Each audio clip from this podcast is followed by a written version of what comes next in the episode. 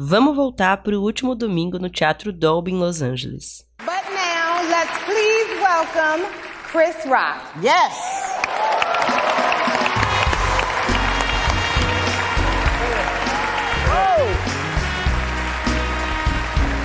Wow! What a night! O comediante Chris Rock subiu ao palco da última edição do Oscar para apresentar quem levaria o prêmio de melhor documentário. Ele estava arrancando boas risadas da plateia, isso até fazer uma sobre a cabeça raspada da Jada Pinkett Smith, que é a mulher do Will Smith. Ela tem alopécia, uma doença que faz o cabelo cair.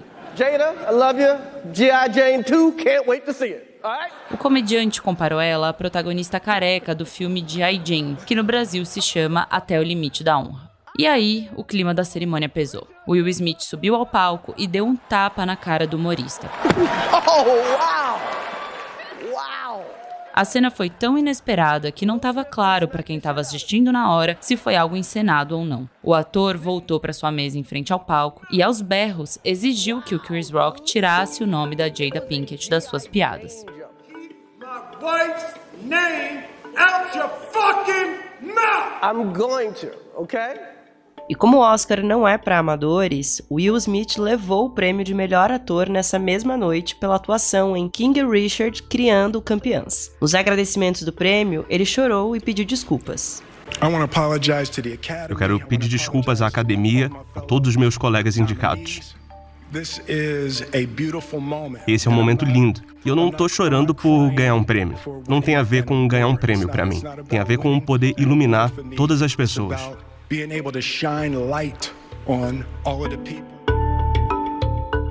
Como era de se esperar, o tapa virou o assunto dessa edição e eclipsou até a vitória do Will Smith. Teve gente que criticou o ator, teve gente que o defendeu em posts pelas redes sociais. E além do público, até atores e a própria Academia de Hollywood se posicionaram sobre a agressão. O próprio comediante Chris Rock fez seus primeiros comentários públicos recentemente e disse que ainda está processando o incidente. Já a academia disse depois do evento que chegou a pedir na cerimônia para que o ator Will Smith se retirasse depois dele ter dado tapa no humorista, mas o próprio Will Smith teria se recusado a fazer isso. Acontece que a cena causou um segundo efeito. A ABC, a transmissora oficial do Oscar, viu a sua audiência saltar com 510 mil espectadores novos nos 15 minutos do tapa. Depois, a audiência teve um outro pico no discurso de vitória do ator, dessa vez com um aumento de 614 mil espectadores. Esse aumento grandioso choca porque os números de audiência da cerimônia na TV vêm caindo vertiginosamente ano a ano e em 2021 alcançaram uma baixa histórica. No ano passado, quase 10 milhões de pessoas acompanharam a premiação ao vivo. Isso foi quase 4 milhões a menos do que no ano anterior. E é muito abaixo dos quase 40 milhões de espectadores que assistiram à entrega das estatuetas uma década atrás. O Oscar vem tentando recuperar seus espectadores com algumas mudanças. Por exemplo, uma das novidades desse ano foi o retorno dos apresentadores fixos, com a Wanda Skies, a Amy Schumer e a Regina Hall. O trio é também parte de um esforço da academia de trazer mais diversidade para a cerimônia. Das três mulheres, duas são negras. Elas inclusive brincaram com isso durante o prêmio e falaram que as três foram contratadas porque é mais barato do que contratar um homem sozinho. This year, the Academy hired three women to host because it's cheaper than hiring one man. No meio dessa crise do Oscar, com a edição que bombou de audiência por causa de um tapa na cara, o que a gente pode esperar das próximas cerimônias? Qual a cara o Oscar deve ter para se adequar a uma nova geração acostumada a ver vídeos cada vez mais curtos e atenta a questões de diversidade? No episódio de hoje, a gente vai debater qual foi a repercussão do tapa no meio do evento, tanto para o Smith quanto para a academia, se a lista de ganhadores do Grande Prêmio sugere uma mudança ou estagnação no formato da cerimônia e o que a gente deve esperar das próximas edições do Oscar. A gente escuta primeiro o Leonardo Sanches, que é repórter de cinema e TV da Folha e acompanhou a cerimônia. Depois, o Tony Góes, jornalista especializado em televisão, comenta quais os impactos da mudança do Oscar para a TV brasileira e como foi a transmissão no Brasil dessa última edição.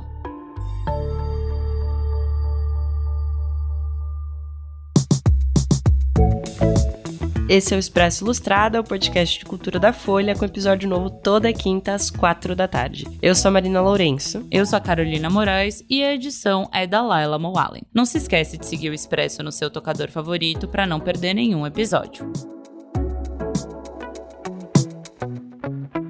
Vamos começar ouvindo o Leonardo Sanches.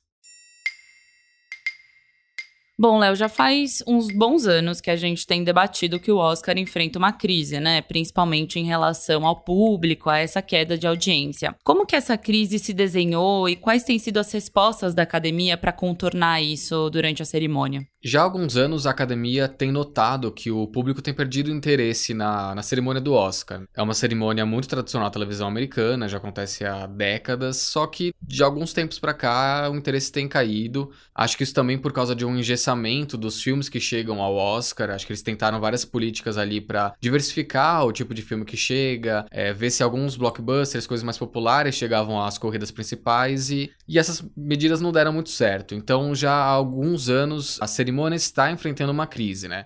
Eles chegaram a mudar o formato assim da cerimônia para tentar chamar mais público ou ela tá parecida com o que foi nos últimos anos? Eles vêm tentando várias coisas já há algum tempo. As maiores mudanças vieram nessa cerimônia é, que aconteceu no fim de semana. Mas, por exemplo, em 2019 eles aboliram a figura do apresentador fixo, porque acharam que talvez ela engessasse um pouco a, a festa, desviasse um pouco o foco do que realmente importava, que eram as premiações. Só que não deu certo, isso não se refletiu em números, tanto é que a, a imagem do, do apresentador fixo voltou agora esse ano. Então o que não falta é tentativa. Então, também lá em 2019, 2018, eles tentaram implementar uma categoria nova de melhor filme popular, só que eles não conseguiram responder para as pessoas como é que essa categoria funcionaria, o que é um filme popular, o que não é um filme popular, então essa ideia não foi para frente. A gente teve, por exemplo, a, a junção das categorias de som em uma única, antes a gente tinha mixagem de som e edição de som, ninguém que era fora da bolha cinéfila entendia muito bem por que havia essa, essa diferenciação. Então eles juntaram numa única coisa. Começaram a investir muito em performances musicais. Então, toda vez que um, uma música é indicada ao Oscar de melhor canção, tem um baita way de performance daquela música. E também isso se refletiu nos apresentadores que vão lá dizer quem ganhou, quem não ganhou. Então a Lady Gaga já é figurinha carimbada no Oscar mesmo antes de Shallow. Ela já fez um tributo à Noviça Rebelde, por exemplo.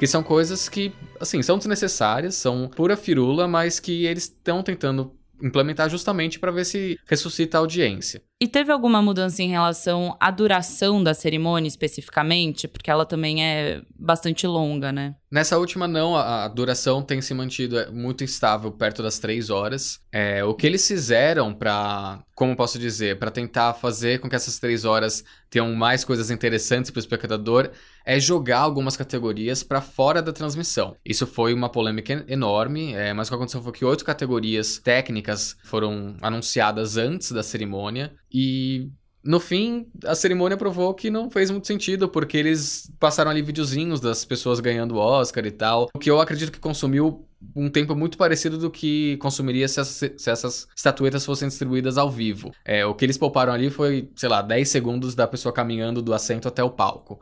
Então foi algo bem ridículo, na verdade. Ficou completamente sem sentido. Mas, é, eles estão tentando otimizar esse, esse tempo sem sair de uma, de uma margem de 3 horas. A cerimônia do último domingo atrasou bem. Acho que atrasou uns 30, 40 minutos, mas é, foi uma cerimônia típica porque rolou uma agressão no meio, né? Então, acho que até por isso as coisas saíram um pouco do, do controle do esperado. E já que a gente falou do tapa, Léo, é, queria que você comentasse um pouco como que foi ali naquele momento a reação das pessoas na cerimônia que você estava acompanhando é, e da própria academia, né? Como que eles reagiram à agressão. Todo mundo ficou em dúvida se aquilo era real ou não, porque é tão absurdo você pensar numa pessoa levantar do seu assento até o palco e dar um tapa numa outra, independente de ser Oscar ou uma premiação de uma Olimpíada do colégio, que todo mundo ficou em choque achando que aquilo era mentira. É assim, é fora do decoro de, sei lá, falando de seres humanos que tem que se comportar com certa civilidade, sabe? Então é muito doido. Eu mesmo acho que fui o último aqui na cobertura a dizer sim, de fato foi um tapa sério, porque foi tão absurdo que eu me recusei a acreditar. Mas é, teve essa reação inicial das pessoas em dúvida se aquilo era real. E depois a gente viu que algumas celebridades foram falar com Will Smith, a Nicole Kidman o marido dela, o Keith Urban, se levantaram e foram abraçar o ator, é, o Denzel Washington, como o próprio Will falou no, no discurso dele, foi ali dar umas palavras, uns conselhos para ele. Denzel said to me, Quando você chegar ao auge, toma cuidado, porque é aí que o diabo vem atrás de você. Então a gente viu que as, algumas pessoas é, ficaram comovidas com a situação, porque de fato a piada foi completamente é, desnecessária, de mau gosto. Então houve uma comoção muito grande ali inicialmente. E aí depois isso, enfim, ganhou um, uma repercussão muito maior nas redes sociais, com as pessoas polemizando, debatendo se aquilo é, foi certo ou não. E, e, é um debate que, sei lá, vai durar muito tempo ainda. A gente viu aí a academia sem saber muito bem como responder a isso. A academia já anunciou que vai se reunir em breve para decidir o que fazer com o Will Smith. Eles devem dar algum tipo de punição para ele. Algumas pessoas têm pedido para cancelar o Oscar do Will Smith. Eu duvido que isso vai acontecer, porque assim, Harvey Weinstein ele abusou de um monte de gente em Hollywood e tem aí os Oscars dele no currículo e tá tudo certo. Então, com certeza isso não vai gerar uma, uma medida tão drástica, mas é muito provável que ele tenha a carteirinha de membro dele da academia suspensa por algum tempo. Isso quer dizer, na prática, que ele não vai poder votar no próximo Oscar, por exemplo. Mas assim, é curioso curioso que esse mesmo tapa foi o responsável por alavancar uma audiência que estava caindo de maneira vertiginosa, né, nos últimos anos. Acho que nem nas previsões mais otimistas e mais loucas da academia, dos produtores do prêmio, é, eles iam imaginar que algo aconteceria para dar tanto engajamento como esse tapa do Will Smith. Acho que no ano que vem eles vão pedir para algum ator encenar um tapa ou algo do tipo, porque, assim, é desproporcional o quanto isso repercutiu. Tanto é que eu acho muito possível, assim, em um ano muita coisa pode acontecer, mas acho muito possível que no ano que vem a gente veja Will Smith e Chris Rock no palco do Oscar, ou apresentando um prêmio, ou fazendo alguma piadinha, ou quem sabe até apresentando a cerimônia inteira. Não acho difícil que isso aconteça, porque, um, daria muita audiência, dois, seria uma boa saída para tanto Will Smith quanto Chris Rock se retratarem, um da agressão e outro é, da piada, na verdade, uma agressão também, mesmo que não tenha sido física, né? É inegável que esse tapa trouxe um bom retorno pra academia, talvez tenha ajudado a ressuscitar a audiência televisiva que cresceu cerca de 60% em relação ao ano passado. A gente tá falando de um ano pandêmico, o ano passado que foi muito fora do normal, mas ainda assim 60% é muita coisa. Então, com certeza o tapa acabou sendo positivo, de certa forma, em termos de engajamento, em termos de pessoas comentando sobre a cerimônia. Mas é uma pena que, na verdade, ele eclipsou o que realmente importa, que é o cinema. Então hoje tá todo mundo falando da agressão e não de quem ganhou a estatueta. Não que isso importe muito, levando em conta que um filme tão chapa branca quanto No Ritmo do Coração tenha ganhado. Mas qualquer coisa aconteceu depois ali, é como se nem tivesse acontecido. A Jessica Chastain ganhou um Oscar dela, o primeiro Oscar dela depois de três indicações e a gente nem, nem lembra disso. Então é um gosto um tanto agridoce, porque se por um lado deu um chacoalhão na cerimônia e talvez tenha apontado para caminhos futuros para a academia, por outro deixou em segundo plano o que é o essencial do Oscar, que é o cinema. É, o, o, próprio Will Smith levou a primeira estatueta dele e o discurso foi praticamente inteiro se desculpando por esse tapa. É uma pena, é. E assim, um, um, ator super respeitado, com anos de carreira, todo mundo tava torcendo muito por esse Oscar dele. E no fim, isso não, não, não, importou. Assim, no discurso dele foi praticamente monopolizado pelo que tinha acontecido minutos antes. Então a gente não tá falando sobre o fato de um ator tão grande quanto o Will Smith ter vencido o Oscar. A gente não tá falando sobre o fato de um homem negro ter vencido o Oscar, que ainda é algo raro, infelizmente. A gente não tá falando sobre, é, sei lá, a trajetória da Serena e da Venus Williams, que eram as. Não eram as protagonistas, mas eram o motivo ali por trás da trama do, do filme que levou ele a ganhar a estatueta. Então isso deixou em segundo plano muita coisa muito mais importante, o que é uma pena.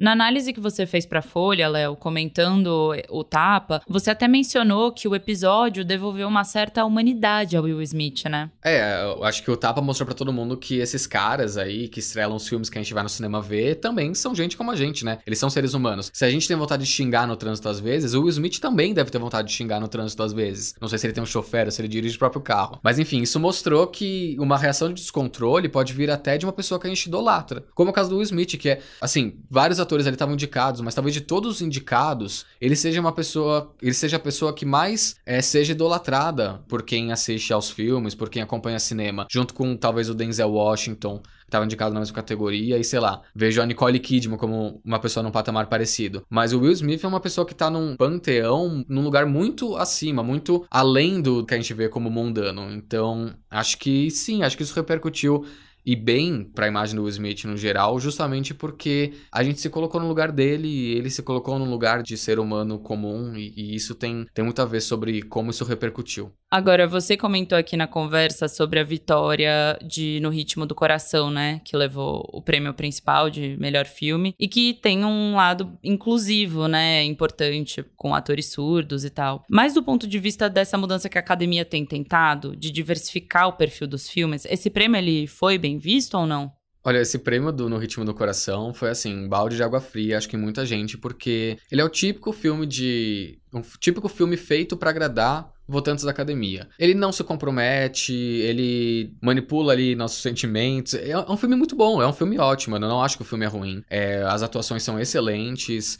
E é um filme muito comovente, mas ele é um filme de sessão da tarde, não é um filme para entrar para a história do cinema como uma grande revolução, seja em termos de estilo ou narrativos. Não, ele é um filme que daqui a 10 anos a gente não vai nem lembrar que ele venceu o Oscar. E ele se junta aí a alguns títulos que recentemente também foram premiados e, na minha opinião, é, indevidamente, como Green Book, por exemplo, que vai na mesma lógica. É um filme que não se compromete, ele é simpático, ele agrada todo mundo, porque ele não problematiza nada. Então, então é uma pena a gente ver que a academia ainda tem uma mentalidade de premiar esse tipo de trama. E isso vem na contramão de vários esforços para diversificar os, os votantes do Oscar e tentar dar uma chacoalhada no prêmio, tentar fazer com que minorias dos mais diversos tipos e temas dos mais diversos cheguem à premiação. É, então a gente tem visto que Sim, existem esforços muito contundentes para mudar esse panorama, mas ainda assim o votante clássico da academia, que é o são homens, homens brancos, heterossexuais, cisgênero, de poder aquisitivo alto, é, eles ainda têm um poder muito forte, eles influenciam muito o que é premiado e o que é discutido nessas cerimônias. A gente tinha aí uma seleção de filmes muito boa esse ano, filmes muito diversos, a gente tinha musical, ficção científica é, e ficção científica que é blockbuster, um filme que falava sobre sexualidade reprimida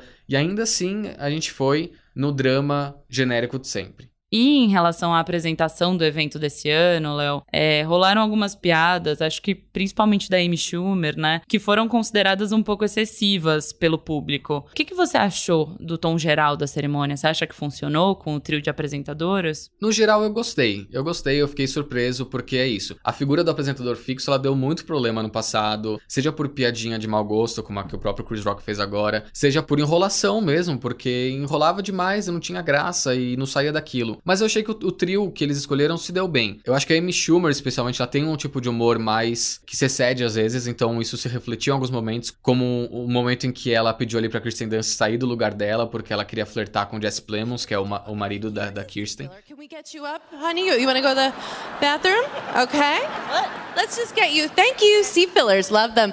Jesse, I loved you in Power of the Dog. Um, you know that that was my wife e ficou uma situação um pouco chata, mas acho que no geral foi engraçado. Eu gargalhei bastante durante a cerimônia, acho que algumas piadas foram muito acertadas, é, acho que piadas politizadas, inclusive, elas falaram muito da lei homofóbica que foi aprovada na Flórida recentemente. E como a Disney tá envolvida nessa polêmica, acho que foi super, fez todo sentido elas citarem aquilo, mas elas citaram também o Globo de Ouro, que foi mergulhado numa polêmica gigantesca porque não existe diversidade entre eles, é basicamente um, um clubinho restrito de Hollywood. E fora que não não tem transparência nenhuma, existem relatos de compra de votos há anos. Então, de fato, elas alfinetaram ali o Globo de Ouro no momento que até o... todo mundo deu risada ali no, no salão, no, no teatro, mas você percebeu que as pessoas ficaram um pouco assim constrangidas, será que eu posso rir, será que eu não posso? Porque afinal o Globo de Ouro ainda tem certa influência. Mas eu acho que elas alfinetaram quem deveria ser alfinetado, acho que foi com, com um bom senso, apesar de um ponto ou outro fora da curva, alguma coisa ou outra que não funcionou. Mas acho que no geral foi bom, eu acho que as três fizeram um ótimo trabalho. E é isso, a gente tá vendo duas mulheres negras e uma mulher branca, mas um trio feminino apresentando a, o maior prêmio de Hollywood numa posição há décadas dominada por homens, especialmente homens brancos que faziam piadas justamente às custas de mulheres, de negros. Então, isso foi um chacoalhão muito legal de ver. Eu acho que acertaram com esse trio, gostei muito do trabalho delas. Espero que a figura do, do apresentador fixo volte, porque eu acho que deu um ritmo legal pra cerimônia que não teve na, nas últimas edições. Além da reputação e da preservação do status do Oscar, uma das explicações para a Academia de Hollywood estar tá tão preocupada com a queda de audiência da premiação tem a ver com o próprio bolso. Isso porque o faturamento da instituição vem justamente da própria exibição do prêmio na TV. É onde ela ganha dinheiro para se manter. Então ela depende da exibição na TV aberta. Quem explicou isso pra gente foi o Tony Góes, que é jornalista e escreve sobre TV na Folha já se falou, não, devia ir para o cabo, devia ir para HBO, devia ir para streaming, mas aí a audiência vai cair mais ainda. A gente tem que lembrar também que nos Estados Unidos um grande sucesso na TV tem seis pontos de audiência. Não é que nem aqui no Brasil que a Globo reclama quando dá 20 pontos. Nos Estados Unidos nada dá 20 pontos porque é muito fragmentado. Outro ponto importante a ser analisado é como funciona a lógica de transmissão e de audiência do prêmio no Brasil. Até o ano passado, a Globo exibia o Oscar logo depois de passar o Fantástico e o BBB, que aos domingos tem formação de paredão. Sendo assim, a essa altura da noite, o canal transmitia somente parte do evento, e vários dos prêmios ficavam de fora porque já haviam sido entregues. Ou seja, até 2021, quem não tinha TV a cabo para ver a premiação completa no canal da TNT ficava apenas com um gostinho do evento e tinha que ter bastante paciência para esperar os outros programas acabarem. E isso, claro, fazia com que boa parte dos amantes do Oscar não assistissem à exibição da Globo. Mas nesse ano a emissora mudou a estratégia. A Globo manteve intacta a grade de domingo, com o Fantástico como um dos carros-chefes, seguido pelo BBB, e levou o Oscar para sua plataforma de streaming, o Globoplay, com sinal aberto para os não assinantes. A programação trouxe a apresentadora Maria Beltrão e os atores Fábio Porchat, Marcela Diney e Dira Paz comentando os detalhes do prêmio. Apesar do repertório cultural dos apresentadores, que em vários momentos demonstraram ter estudado os filmes que concorreram ao Oscar, a transmissão não agradou a todos. O Tony mesmo acha que houve um desequilíbrio entre eles, que traziam falas em tons muito diferentes. A Dira é uma das nossas atrizes com mais extensa cinematografia. Ela já fez filme, acho que com quase todos os diretores brasileiros. E é uma pessoa que gosta muito de ao cinema. Então ela, ela entende bastante de cinema, assim, ela tem uma visão de quem já, já teve inúmeras produções, ela sabe dizer qual era a lente que estavam usando naquela tomada. Ela faz comentários até técnicos, né? Ela agora ela dizia: "Não, isso é muito difícil de fazer. Não, isso foi feito em chroma key, isso foi resolvido na finalização". Ela é uma mulher de cinema. Só que, claro, é, é, ela está fazendo meio que o papel do sério, né? Que era o do Chechel, que era do Wilker, que é o grande expert. E aí, para o alívio cômico, trouxeram o Porchat e o Adnet, e aí junta com a Maria Beltrão, e ali ninguém consegue parar de falar. Né? Parecia todo mundo ligado no 220, um querendo ser mais engraçado que o outro. E realmente foi de ficar atordoado. Assim, você assistia a, a cerimônia, tem uma hora que você tem que deixar a tradutora falar o que ela tem que falar. Não precisa comentar cada vírgula do que está acontecendo. Mas eles comentaram. Ainda que se façam críticas à transmissão da premiação no Brasil e, sobretudo, à própria cerimônia em Los Angeles, o Oscar mantém intacta sua relevância de prêmio mais cobiçado do mundo há quase 100 anos. A sensação que fica é a de que, mesmo em momentos de crise de audiência e até de imagem, o prêmio segue com a pompa solene e continua a ditar boa parte dos rumos do cinema mundial. Mas antes de ir embora, fica aí que tem as dicas da semana. E aí, Carol, o que, que você vai indicar pra gente hoje? Bom, eu queria sugerir, Marina, já que a gente tá nesse tema de Oscar, né, e já temos os vencedores da última edição, eu queria sugerir é, um material que o Guia da Folha preparou com um serviço de onde assistir aos filmes que venceram o Oscar, né? O filme que tá Will Smith, que a gente tá falando que levou uma estatueta, ou No Ritmo do Coração, que levou o melhor prêmio. A gente vai deixar o link dessa lista, desse serviço do guia, na descrição desse episódio. Então, quem tiver afim de achar esses filmes, é só clicar clicar lá, na Folha mesmo dá pra achar. E queria sugerir isso. Eu ainda tô assistindo alguns, assisti Belfast, não amei muito. Então vou também fazer minha lição de casa nessa semana para assistir alguns desses filmes. E você, Marina, qual que é tua sugestão essa semana pra gente? A minha dica hoje, Carol, vai ser totalmente inspirada pelo Lollapalooza, que eu e a equipe da Folha fomos cobrir. Eu vou indicar o último disco da cantora que para mim foi o melhor show do Lollapalooza, que foi o show da Miley Cyrus shows. Quem assistiu ao vivo lá na hora ou pela Multishow é, sabe que foi um show enorme, assim, é, em, em, termos de, de performance mesmo. Teve de tudo um pouco. Teve pedido de casamento. Teve a Anitta. Exato, teve a Anitta, né? Foi um, um grande dueto. Elas cantaram Boys Don't Cry, dançaram juntas. E foi um momento super eletrizante, todo mundo ficou super animado. E foi um, um show muito emocionante também, né? Ela era muito amiga do Taylor Hawkins, do Foo Fighters, baterista que morreu, né? Na última sexta. E a Miley trouxe pro palco o repertório da turnê atual dela, que engloba muitas canções do Plastic Hurts, né? Que foi o álbum que ela lançou em novembro de 2020. E é um álbum que tá totalmente aí embalado pelo lado mais roqueiro da Miley, tem muita influ influência do new wave, do rock dos anos 80. Aliás, o disco inteiro assim é totalmente inspirado pela estética sonora, até visual mesmo assim do do rock dos anos 80. E como eu foi o show que eu mais curti de longe, assim, é, mu musicalmente, é, tu, tudo, assim, emocionalmente. Eu não podia deixar de indicar esse disco que tem tudo a ver com essa nova fase da Miley, a fase roqueira dela. Então fica aí de dica Plastic Hurts. Muito bem. Inclusive tem um cover que eu adoro de Heart of Glass da Miley nesse álbum. Sim. E de Zombie também. É, é ótimo, eu amo esse álbum. Sim, é um álbum maravilhoso. E ela cantou esse cover também no show, todo mundo dançou, curtiu, foi bem massa. Lindo. Viva Hannah Montana. Viva Hannah Montana. Esse foi o Expresso Ilustrado, podcast de cultura da Folha, com episódio novo toda quinta, às quatro da tarde. Eu sou a Carolina Moraes. Eu sou a Marina Lourenço e o episódio de hoje tem a edição da Laila Moalen. Esse episódio usa o áudio da ABC e dos canais do YouTube do Access e do Daily Mail. Um beijo, tchau e até a próxima semana. Tchau, tchau.